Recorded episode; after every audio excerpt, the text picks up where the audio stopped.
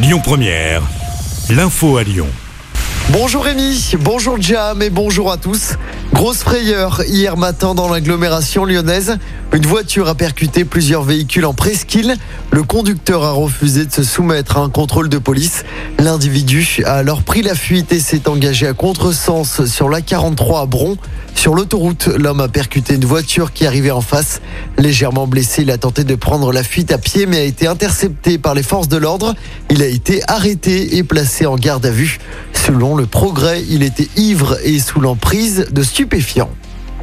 Dans l'actualité également, cet appel à témoins lancé après un grave accident sur la M7. Ça s'est passé dans la nuit de vendredi à samedi à hauteur de Pierre Bénite en direction de Marseille.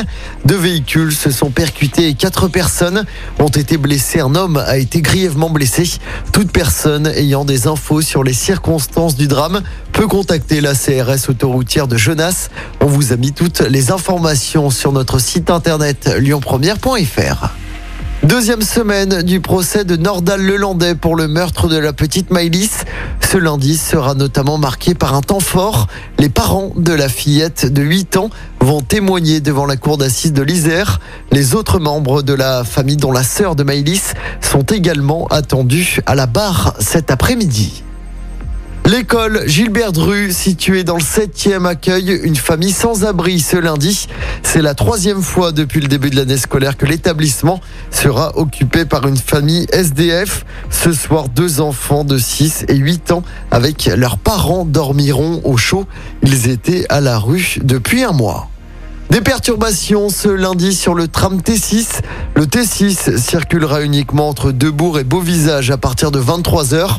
En cause des opérations d'élagage, des bus relais seront mis en place.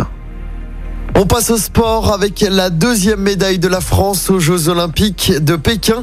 Johan Claret remporte la médaille d'argent en descente. Le Français devient à 41 ans le plus vieux médaillé de l'histoire du ski alpin au JO. Football, large victoire du PSG hier soir sur la pelouse de Lille en championnat. Les Parisiens se sont imposés 5-1.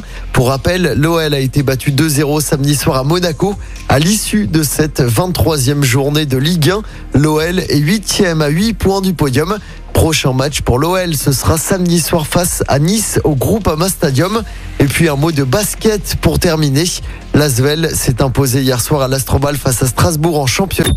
Écoutez votre radio Lyon Première en direct sur l'application Lyon Première, lyonpremière.fr et bien sûr à Lyon sur 90.2 FM et en DAB+. Lyon Première